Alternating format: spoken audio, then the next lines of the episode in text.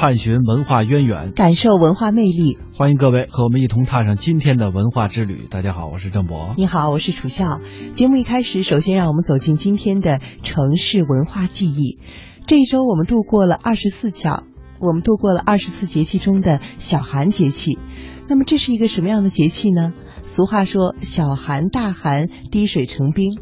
在香港，可能你对寒冷的感受不是特别的强烈，但是对于北方而言，小寒意味着我们开始进入一年中最寒冷的日子了。不要以为寒冷只会给生活添麻烦，乐趣呢也会随着这种寒冷接踵而至。小寒过后啊，北京城的各大冰场迎来了他们最热闹的时候，尤其是成功的申办了冬奥会之后呢，北京人的冰雪热情也就前所未有的被点燃了。其实北京人参与冰雪项目的热衷由来已久，冬天从来就不缺少乐呵。下面呢，我们就来回顾一下那些有故事、有历史的冰场。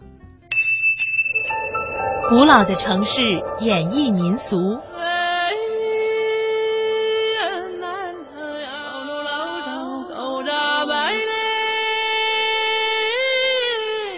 温暖的乐音，风情处处。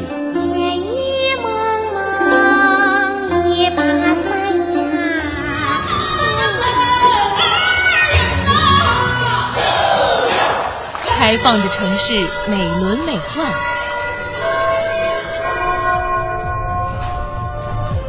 腾跃的脚步，尽情追逐。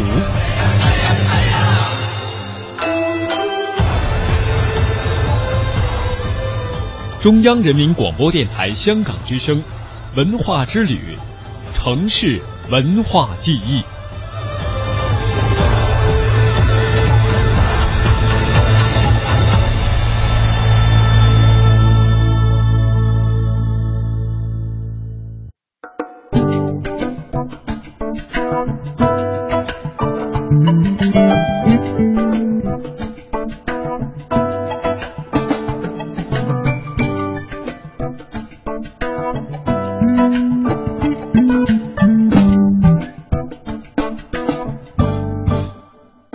冰场，冰上化妆舞会成就姻缘。北海冰场的历史由来已久，满清入关之后，从东北地区带入的八旗冰协营就将包括北海在内的御苑三海作为大乐场地，并发展成为在宫廷中盛大的冰嬉国俗。流风所至，一九二五年，北海被辟为公园，面向公众开放。当年冬天就开辟了专门的滑冰场和冰车场。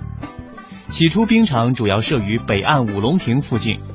到上个世纪三十年代，每年则会在北海湖面上同时开设好几处冰场。陈宗藩在《燕都丛考》中说：“若天时借严冬，万籁萧瑟，游人既多脸足。而近年以兰堂、五龙亭左右各设冰场。”以为滑冰之戏，事实研究不知者，乃以为欧美高峰。青年之人趋之若鹜，化妆竞走，亦足以轻动一时。较之他处人造之冰场，雄乎甚矣。当时的冰场都用山蒿、芦席围成，靠近冰场的五龙亭、倚兰堂、道宁斋、双红榭等处设有茶点，外卖茶水和点心。光顾北海冰场的主要群体，则是身穿棉袍和蓝布大褂的青年男女学生。除他们之外，像白髯老翁、中年男子、名媛淑女和幼龄孩童也有不少。北海冰场的一大特色就是冰上的化妆舞会，城里的时髦青年们纷纷聚集于此。胡也频在《到莫斯科去》一书当中对此有细致的描写。没有一个溜冰者不做出特别的姿态，许多女人都化妆做男人了，有的化妆做一个将军，有的化妆做一个乞丐，有的又化作一个英国的绅士，而男人呢，却又女性化了，有的化作一个老太婆，有的化作一个舞女，有的化作一个法国式的时髦女士，有的化妆做旧式的中年太太。还有许多人对于别种动物和植物也感到趣味的，所以有纸糊的一株柳树、一只老虎、一只鸽子、一匹鹿也混合在人们中飞跑着。邓云香《增补燕京岁时记》当中记录了一个多年活动在北海冰场化妆舞会上的白髯老翁，而这位老者所表演的朝天凳和金鸡独立，则均是地地道道的中国式溜冰，远不是一般洋学生所能有的功夫。据说他在清朝时就曾经是给慈禧表演的老供奉吴桐轩。一九四六年十二月二十六号，《新民报》也记载了这位冰上老将吴桐轩先生。他时常也穿着黑缎子的棉袄棉裤，飘着白须，光临在倚兰堂冰场上，玩着童子拜观音、朝天凳等特别花样，引起四围的一片掌声。许宪苏在回忆鲁迅先生一文当中曾提及。当年鲁迅还在八道湾十一号居住时，偶然我们也陪老太太上街，也还陪老太太去过几次北海。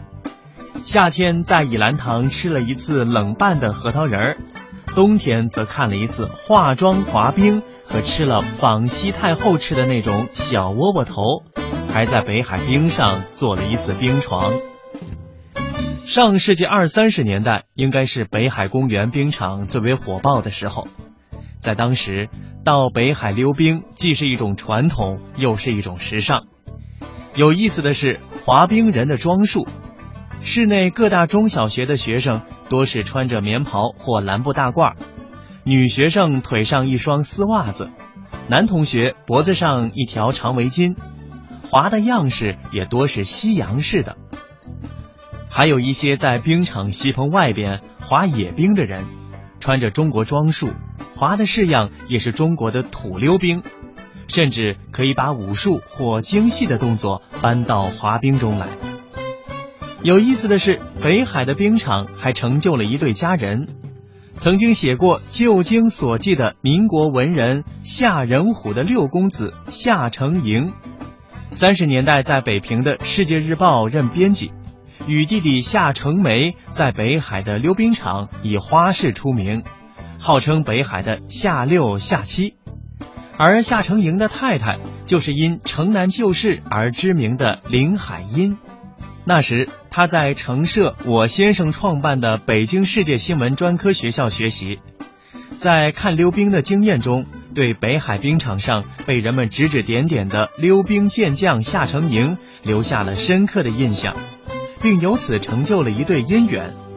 两人恋爱以后，仍呼朋引伴去北海冰场溜冰，两人都滑得好，常引得围观群众赞美鼓掌。什刹海冰场，王猛称每个星期六晚上都来此滑冰。说起北京冬天滑冰最有特色、给人印象最深刻的，莫过于什刹海冰场。梦开始的地方，血色浪漫等电视剧男女主人公都是从什刹海冰场相识、相知到相爱。民国年间，作家金寿申笔下的什刹海就是这样的。冬天的护城河什刹海岸旁常放着许多冰床，招揽乘客。在新年正月，坐着冰床驰骋冰上，虽不用足溜，也很有意思。前几年，我每到正二月。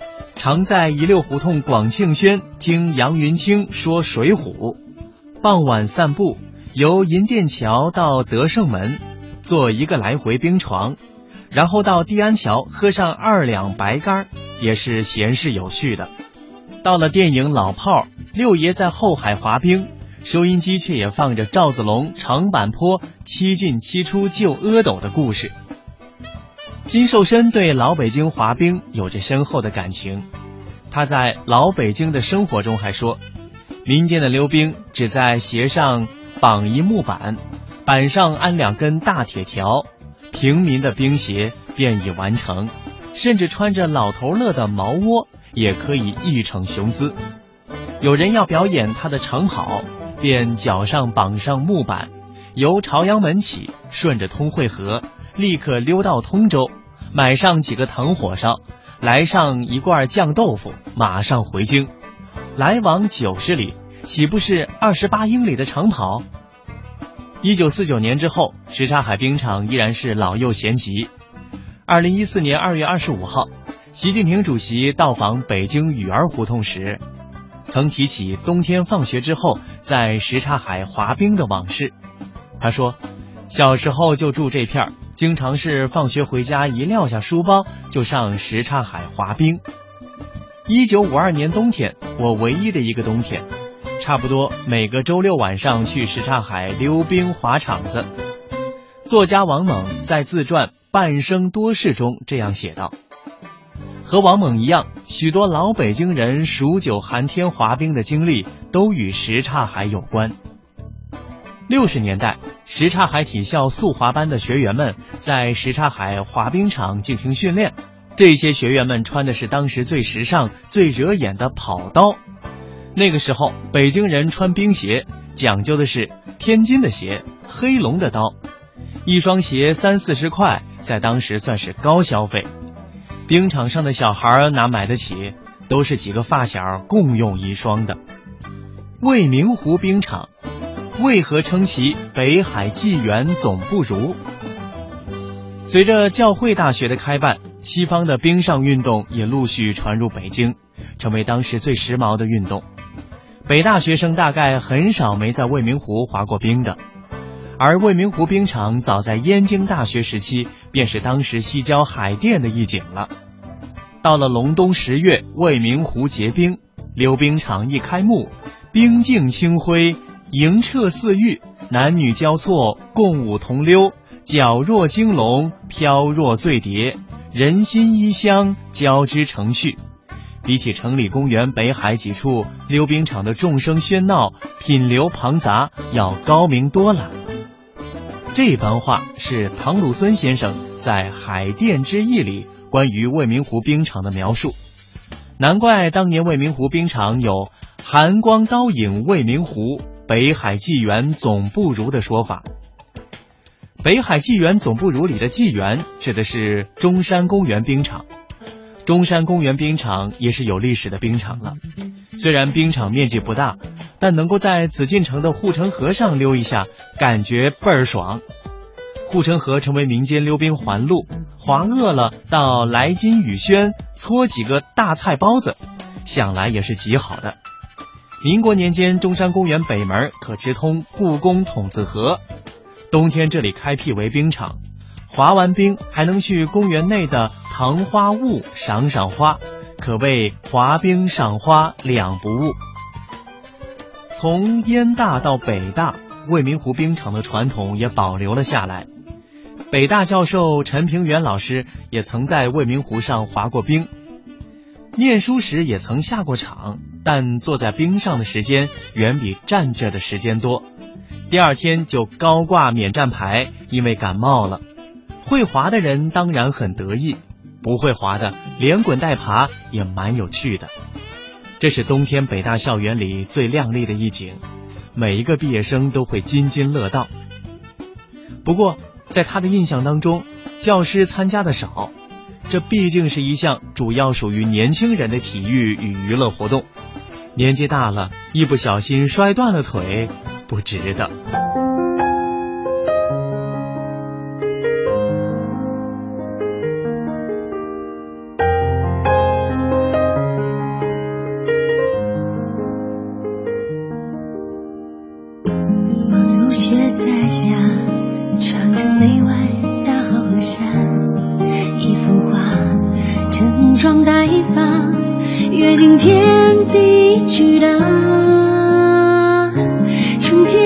冰雪用心写我们的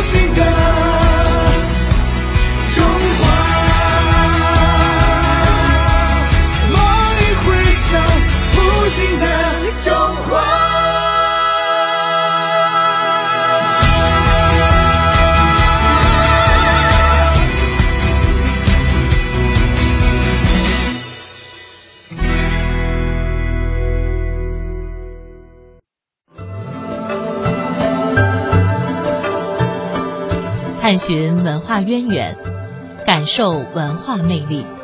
中央人民广播电台香港之声，文化之旅。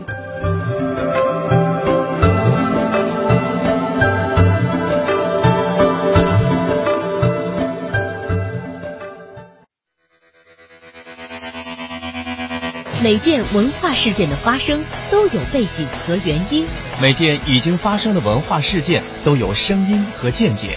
深度文化点评尽在文化热评。深度文化点评尽在文化热评。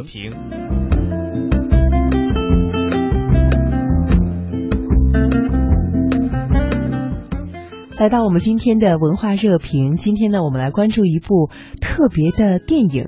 这个电影呢和一部纪录片有关，它叫《舌尖上的中国》。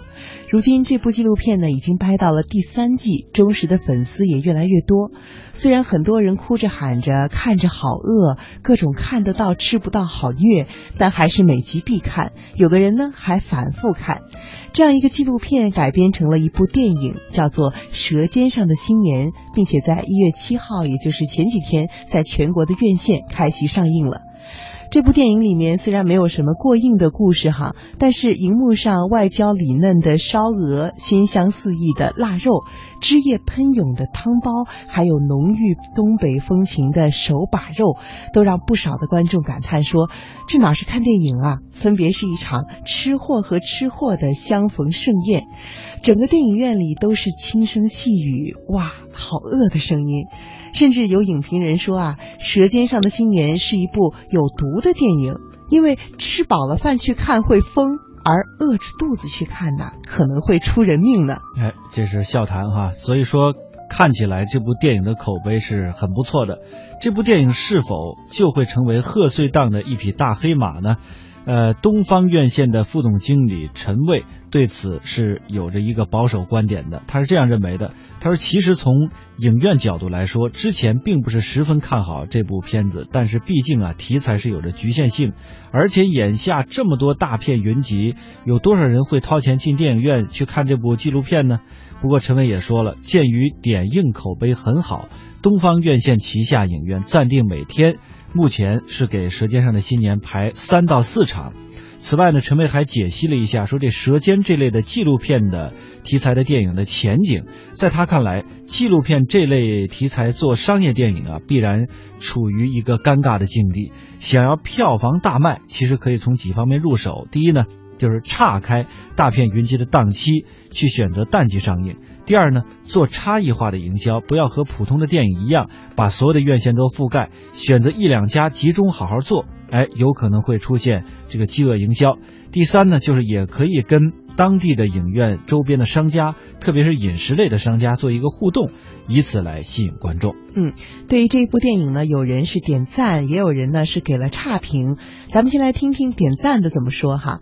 点赞说呢，《舌尖戏录》的系列的这个纪录片呢，拥有广泛的观众基础，这也让电影《舌尖上的新年》从一开始就受到很多人的期待。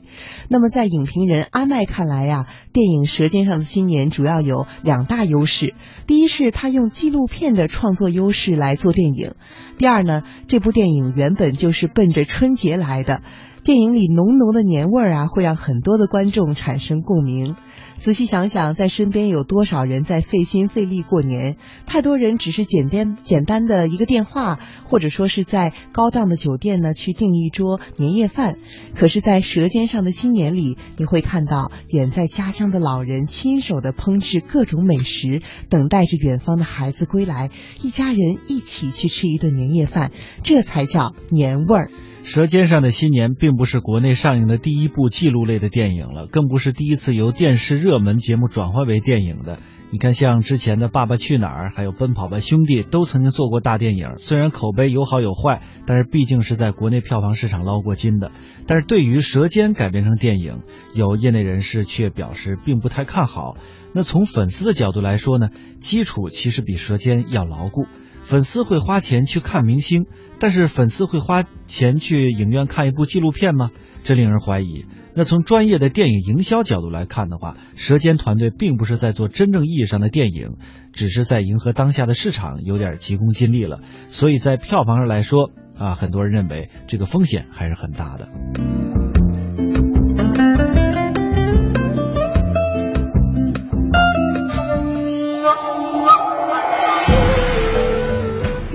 之美，温润之美，典雅之美，含蓄之美。中央人民广播电台香港之声文化之旅。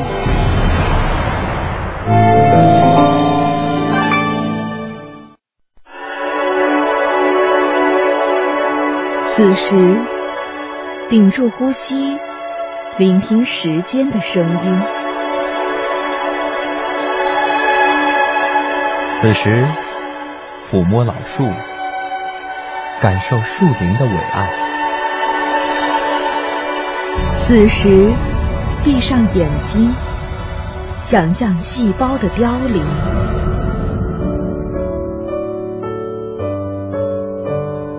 当时光流逝时时，光流逝时，唯有经典得以永存。唯有经典得以永存。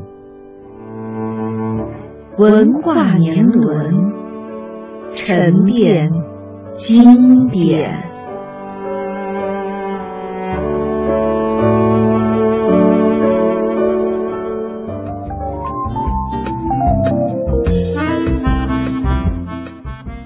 来到我们今天的文化年轮，今天我们想为您讲述的是一处几千年前的宝藏，它的所在地最近呢是确定了。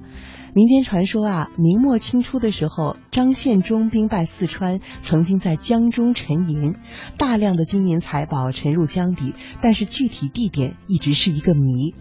二零一五年底的时候呢，一批权威的考古专家聚集在四川眉山的彭山区，基本上确定彭山的江口沉银遗址就是张献忠沉银的中心区域之一。这也是再一次引发了人们对于这一个宝藏的关注。张献忠呢是陕西延安人，在崇祯三年在米脂参加了农民起义，号称八代王。一六四三年之后呢，张献忠占据了武昌、长沙，控制湖南全省以及湖北的南部等地区。一六四四年，张献忠攻破了成都，在成都称帝，建国号为大西，改元大顺，以成都为西京。但是张献忠在成都立足不久啊，就和南进的清军展开了恶战。一六四六年的时候，张献忠在四川西充凤凰山和清军战斗的时候被箭射死。哎，这是一个历史背景。那接下来我们也来听一听，呃，各方面的文物专家们的一些观点。故宫研究院考古研究所所长李济这样说：说最近几十年经历这种宝藏的传闻实在是太多了，基本上没有属实的。但是这次是结结实实的。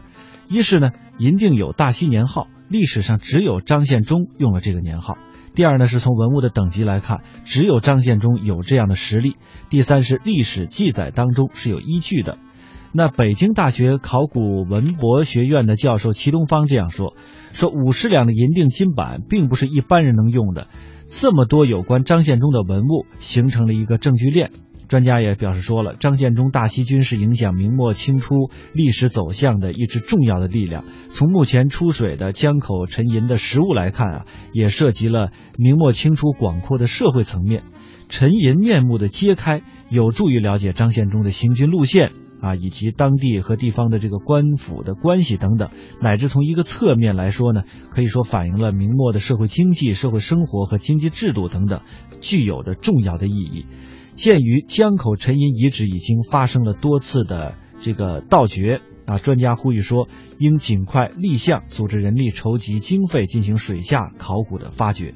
李记表示说，而目前掌握的水下技术已经具备了发掘条件。这也是我们今天文化之旅上半时段和大家分享的全部内容。接下来呢是一小段评宣，评宣之后我们将走进。成语知多少？一会儿回来。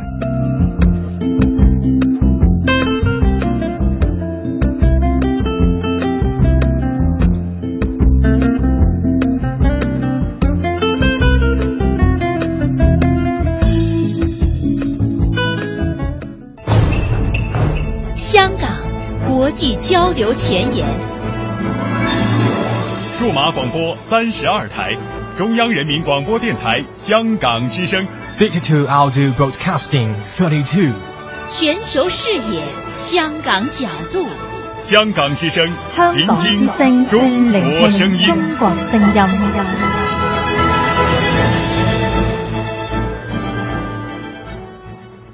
权威迅捷的新闻资讯，听说新闻中的道理，丰富实用的生活信息，您同行，悦耳动听的美妙音乐，给你好听。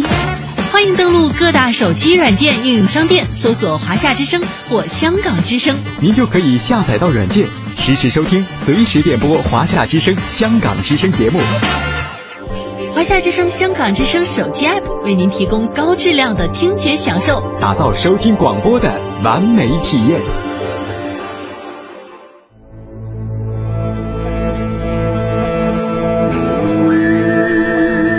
这是蒙古族特有的喉音演唱技法——呼麦。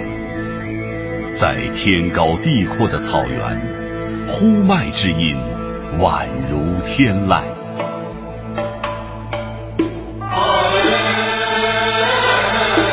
木卡姆被誉为维吾尔民族历史和社会生活的百科全书，曾跟随嫦娥一号遨游太空。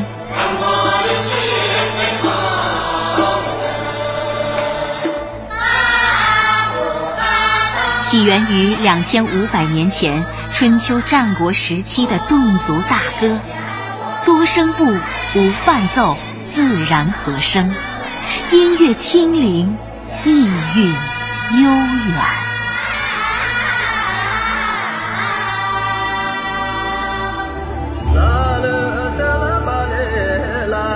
藏族人民集体创作的伟大英雄史诗《格萨尔》，是世界上最长的、唯一的活史诗。展开非物质文化遗产历史长卷，珍惜五彩斑斓的中华文明。你好，欢迎光临。您有什么事儿？哎，姑娘，你你帮我看看我这手机怎么了？怎么了？呃，接不了电话。怎么就接不了电话了？就是它它不响啊。那你手机铃声开了吗？开了呀。您号码多少？嗯，幺三六八六三九四七二八。您看，这不是响了吗？呃，通了呀。响了呀，这不是我拿手机拨的吗？您手机没问题。呃，可是我从来没有接到过我儿子给我打的电话呀。哎，我儿子怎么不给我打个电话呀？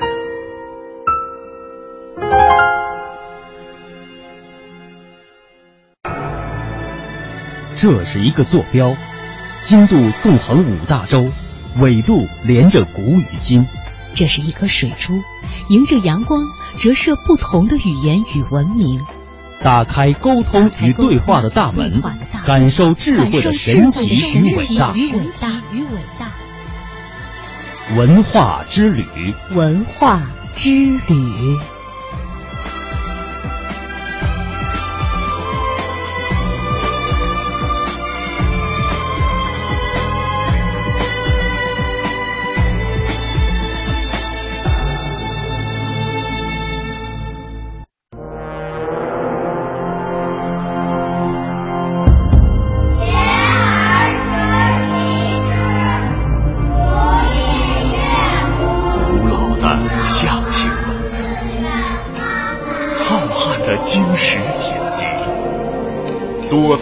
民间艺术，自强的龙族传人，传承华夏文明，尽显东方魅力。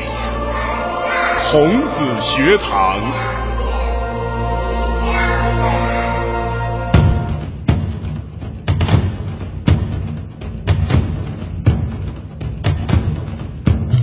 各位好。欢迎您如约来到孔子学堂，成语知多少？在战国时期，因为战争频繁，所以军事将领对于一个国家来说是非常重要的。往往一场战争就决定了国家的命运。赵国的将领赵括呢，却犯了作为将领最大的弊病，那就是过于自信和自负了。而且，如果这种自信是建立在自己根本没有什么真才实学的本领上，那一旦面临真正的挑战，带来的就是非常惨重的损失。纸上谈兵。战国时，赵国大将赵奢的儿子赵括从小便熟读兵书，只要一谈到怎样用兵。赵括便引经据典，说的头头是道，所以不少人啊都觉得他是个大将之才。但是他的父亲却不这样认为。唉，我儿赵括将来要是不做赵国的将军，那倒是赵国的福气。万一不幸让他当上赵国的将军，那赵国可是有大祸了。他只会夸夸其谈，纸上谈兵。一旦真的领兵打仗，绝对会出问题啊！后来秦国派兵攻打赵国，赵国大将廉颇奉赵王之命，率兵二十万坚守在长平。英勇有谋的廉颇和秦军相持了四个多月。秦军始终没能攻下长平，于是秦王派人到赵国散布谣言，企图让赵王撤掉廉颇的大将军之职。大王，听秦国的探子回报，秦王所惧怕的只有赵括一个人，廉颇是个无能之辈，再过些日子他就要投降了。哦，那赶快请赵括来呀！是。赵括，我现在让你去代替廉颇领兵，你能击败秦军吗？我饱读兵书，各种兵法阵型都了如指掌。如果是跟秦国的名将白起对阵，我可能还得考虑一下对付的办法。不过现在秦国领兵的是名不见经传的王和，我一定把他打得落花流水。赵括接掌了廉颇的兵权后，死搬兵书上的条文完全改变了廉颇的作战方案，不久便被秦兵围困。这时，秦王悄悄改派白起为主将，结果白起大败赵括。善于纸上谈兵的赵括，也在突围时中箭身亡。赵国因为在这次战役中损失了四十万军马，国力从此一蹶不振，再也无法和秦国抗衡了。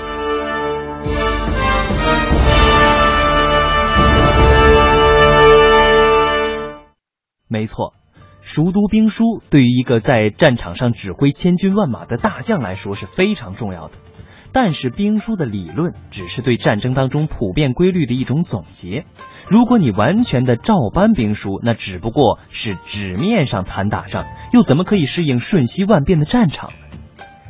大家可能都知道，在三国时期，蜀国的某位大将也跟赵括一样，刚愎自用，自以为饱读兵书，不听从诸葛军师的命令，把军队驻扎在山顶上，结果最后被魏国军队放火烧山，损失惨重。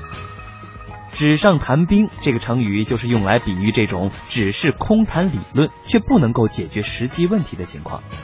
所以呢，我们只有把理论的知识真正的在实践当中去运用和检验，否则光说不练，那就是纸上谈兵了。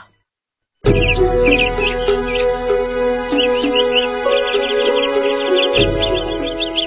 眠不觉晓，闻啼鸟。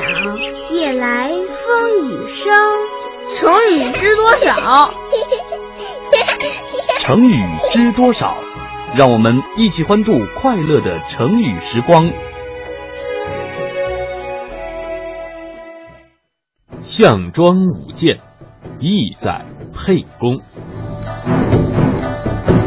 刘邦在项羽之前进了长安，此时刘邦有兵马十万。号称二十万，驻扎在坝上，距离项羽的兵营不过四十里地，而项羽有兵马四十万，号称一百万，在鸿门扎营。听说项羽来兴师问罪了，刘邦吓得不知道该怎么办，于是他和张良求项伯去项羽那里说说情。刘邦啊！你们两个都是揭竿而起反秦的义军，其实不分什么你我。这样吧，明天一早你去跟项羽赔个不是，我再替你说说情，霸王会原谅你的。当然当然，有您在身旁，我就放心多了。第二天天刚蒙蒙亮，刘邦带着张良、樊哙、夏侯婴几个心腹。和一百来个人上鸿门来了。到了营前，刘邦只带着张良一人进去见项羽。他不敢行平辈礼，赶忙趴在地上。刘邦拜见将军大人。刘邦，你有三项大罪，知道不知道？啊，霸王啊，我刘邦只不过是沛县亭长。听了别人的话，兴兵伐秦，才投在将军您的旗下，听从将军的指挥。我是丝毫不敢冒犯将军的。还说不敢冒犯？我现在来告诉你，触犯了哪三项大罪？天下痛恨秦王，你自作主张把他给放了，这是第一；你随便更改法令，收买人心，这是第二。你拒绝诸侯，不准他们进关，这是第三。哎呦，将军呀，请您允许我把话说完，再办我的罪。那你说说看。第一，秦王子婴前来投降，我是不敢自作主张的，只是暂时把他看管起来，等候将军您发落。那其他两条又如何呢？这第二条，秦国法令苛刻。我急于约法三章，就是为了宣扬将军您的恩德。这第三嘛，我怕盗贼未平，秦军的残余可能作乱，不能不派人守关，哪敢抗拒将军呐？嗯，听你这么一说啊，好像是有点道理。嘿嘿，将军啊，您看，您在河北作战，我在河南作战，我们同心协力，我是托将军的鸿福才先进关的。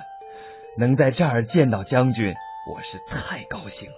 哪知道有人从中挑拨，叫将军生气呢？嗨，这都是你那个部下曹无伤说的。哦，嗯，既然事情已经完全搞清楚了，来来来，坐下，咱们一起喝酒。虽然项羽和项伯殷殷勤勤的劝酒，但是刘邦依然提心吊胆的不敢多喝。喝酒喝了不少时间。谋士范增见项羽还不杀刘邦，急得拿起腰带上拴着的一块玉作为暗号，再三向项羽使眼神，但是项羽就是不下手。范增只好找了个借口走到帐外，叫来了项羽的叔伯兄弟项庄。项庄啊，你过来一下。先生，您有什么吩咐？大王太厚道，你呀，赶快进去给刘邦敬酒。完了呢，就给他们舞剑，瞧个方便杀了那刘邦，要不然咱们将来都要做他的俘虏呢。好的，先生放心吧。各位，既然咱们今天要开怀畅饮，请允许我舞个剑给沛公下酒。哈哈，一个人舞不如两个人舞，我来陪将军一起舞吧。项伯看出了项庄的名堂。他拔剑起舞的同时，一直用身子挡住刘邦。张良看到这样的情况，赶紧到了军门外，找来樊哙先生。怎么样了？我等在外面都快急死了。没时间详细解释了。现在情况十分紧急，项庄在大帐内舞剑，随时要对沛公下手啊！啊，那还不赶快去救沛公？我去。说罢。樊哙右手提着宝剑，左手抱着盾牌，直往军门冲去。卫兵们横着长戟不让他进去。樊哙拿盾牌一顶，就撞倒了两个卫兵。他们还没爬起来，樊哙已经进了中军，用剑挑起帘子冲到里面，气得连头发都向上直竖，两只眼睛睁得连眼角都快裂开了。你是什么人？竟敢闯进中军的大帐！哦，霸王息怒，他是替沛公驾车的樊哙前来讨赏的。哈哈，好一个壮士！来人，赏他一斗好酒，一只肘子。底下的人就给樊哙一斗酒，一只生的猪肘子。樊哙咕嘟一声喝完了酒，把盾牌附在地上，把生的猪肘搁在盾面上，用剑切着吃。壮士还能喝酒吗？我樊哙死也不怕，还怕喝酒？秦王像豺狼虎豹一般，只知道杀人，才逼得天下都起来反抗。怀王跟将士们约定，谁先进关，谁就做王。现在沛公先进了关，他可并没称王。他封了库房，关了宫室，把军队驻在坝上，天天等着大王来。派士兵去守关，也是为了防备盗贼，防备秦人作乱。沛公这么劳苦功高，大王没给他什么赏赐，反倒听了小人的挑拨，要杀害有功劳的人，这是走秦王的老路。我以为大王不能这样。壮士先坐，莫急莫急。过了一会儿，刘邦起来上厕所。张良带着樊哙悄悄跟了出来。主公，我看项羽他们居心叵测，在这里待下去凶多吉少，我们还是回去吧。也好也好，张良，那你就代我向项羽告辞吧。说罢，刘邦带着樊哙、夏侯婴从小道跑回坝上去了。一回到营里，他就把向项羽告密的曹无伤斩了。这边。项羽见刘邦好久没回来，就派陈平去请他，结果只有张良跟了进来。霸王，是这样的，沛公醉了，怕失礼，叫我奉上白璧一双献给将军，玉斗一双献给亚父。那沛公人呢？哦，他怕将军的部下跟他为难，便先走了。这会儿大概已经快到坝上了。哎，我范增的主公项羽真是个小孩子，没法替他拿主意。将来夺天下的一定是刘邦啊！我们这些人就等着做俘虏吧。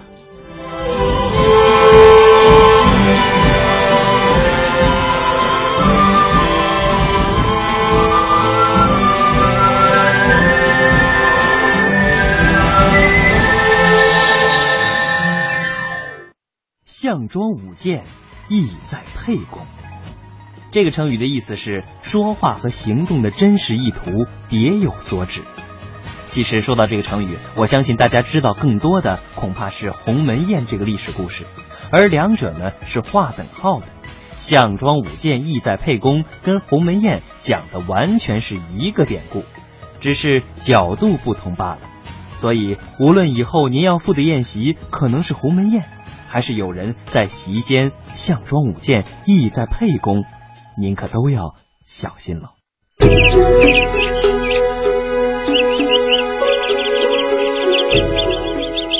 眠不觉晓，处处闻啼鸟。夜来风雨声。成语知多少？成语知多少？让我们一起欢度快乐的成语时光。四面楚歌。公元前二零三年十二月，韩信把兵马屯在垓下，布置了十面埋伏，要把霸王项羽引到一个适当的地方，把他围困起来。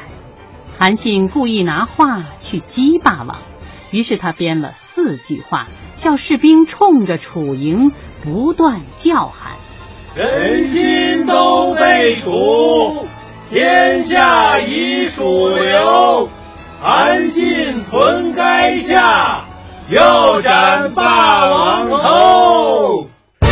哎呀呀呀呀呀！竟然如此的戏弄我，韩信，我定要斩了你！冲啊！霸王率领十万大军，一直冲到垓下，没碰着韩信。一看四面全是汉兵，大军进入了重围。霸王带领人马只管向前冲，谁也抵挡不住。呸！韩信小卒，我西楚霸王项羽来了，你往哪里走？项羽，你都已经被围困了，死期就在眼前，还敢嘴硬？韩信一边作战一边后退，霸王追赶了好几里地，杀散一片，又来了一批。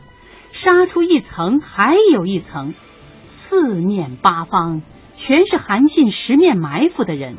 项羽只好转过身来，跑回垓下大营去了。到了夜里，项羽忽然听到周围汉营里的士兵唱的全是楚人的歌，霸王大吃一惊。难道楚军都投降刘邦了？为什么汉营中的楚人这么多呢？唉，今朝有酒今朝醉吧，喝酒。大王，您如此英明神武，一定可以渡过难关的。奴婢和乌骓马会一直陪在您的身边，不离不弃的。虞姬呀！力拔山兮气盖世，时不利兮骓不逝，骓不逝兮可奈何？虞兮虞兮奈若何？力拔山兮岂敢是，时不利兮，骓不逝。骓不逝兮，可奈何？虞兮虞兮，奈若何？项羽一连唱了几遍，虞姬跟着一块儿唱。项羽唱的，流下几行眼泪。伺候他的人全都哭了，不忍心抬头看他。第二天，项羽跨上乌骓马，带着八百子弟兵，猛虎似的冲了出去，突出重围。一路上，他杀散了汉兵，拍着乌骓马飞一样的跑。等项羽渡过了淮河，又跑了一程，就迷路了。这到底该走哪条路呢？这位大哥，请问？哪条路才能到江东呢？哦，你往左边走吧。霸王跟一百多个子弟兵就往左下跑去，跑了一阵儿，连道也没了，前边只是一片水洼地。他们的马陷在泥泞里，连蹄子都不好拔出来。霸王这才知道受了骗，走错了路。赶紧的拉转缰绳，但是汉兵已经追到了。弟兄们，我从起兵到现在八年了，亲身作战七十多次，战无不胜，成了天下霸王。今天在这儿被困，这是天数，不是我不会打仗。大王，我们誓死跟随您，您就带着我们几个杀出去吧。对，大王，你带我们杀出去吧。好那我就先杀他们一个大将，你们跑下去，到东山下会齐。驾！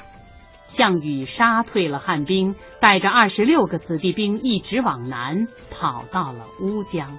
这时，乌江亭长荡着一只小船在那儿等着他们。他知道来的是霸王，就催他马上渡河。霸王，您快上船吧。江东虽小，可也有一千多里土地，几十万人口。大王还可以在那边做王。这儿只有我这只船，请大王赶快随我渡过河去。当初我跟江东子弟八千人渡过江来打天下，到今天他们全完了，我哪能一个人回去呢？就说江东父兄同情我，立我为王。我哪儿有脸见他们呢？霸王，留得青山在，不怕没柴烧啊！这匹乌骓马我最喜爱，曾经一天跑过一千里地，我舍不得把它杀了。我知道你是个忠厚的长者，我很感激你一片好意。这匹马就送给你吧。项羽跟二十六个子弟兵都拿着短刀步行，跟汉兵交战。他们杀了许多汉兵，自己也一个一个的倒下，最后只剩下霸王一个人。他身上受了十几处伤，最后在乌江边拔剑自刎。四面楚歌，很形象。他的意思是陷入了四面受敌、孤立无援的境地。因为这个故事里面有项羽听见四周唱起了楚歌，感觉吃惊，接着呢又战败自杀的情节，所以后人就用“四面楚歌”这个成语来形容人们遭受了各方面攻击或者逼迫的人事环境，从而导致自己陷入孤立窘迫的境地。大家可以试想一下，凡是陷于这种境地的人，他的命运往往是很悲惨的。比如说，某人因为经常跟坏人为伍，游手好闲，但是后来呢，却被那些坏人逼迫的无以为生。当他求助于别人的时候呢，别人也因为他平日行为太坏，绝不同情，更不理睬。而这个人所处的境地呢，可以说就是四面楚歌了。又比如说，在学校里讨论学术问题时，有些老师带出来的学生不学无术，信口雌黄，颠倒是非。于是呢，久而久之，同学们就群起而攻之，而这个老师以及他所带来的学生呢，就完全处于一个孤立的地位。这也可以叫做四面楚歌。所以说啊，无论在我们的人生历程上，还是在我们的日常生活当中，我们都应该好好的做人，脚踏实地的做事儿。如果说稍微的有一点偏差，就未免要遭受到四面楚歌的厄运。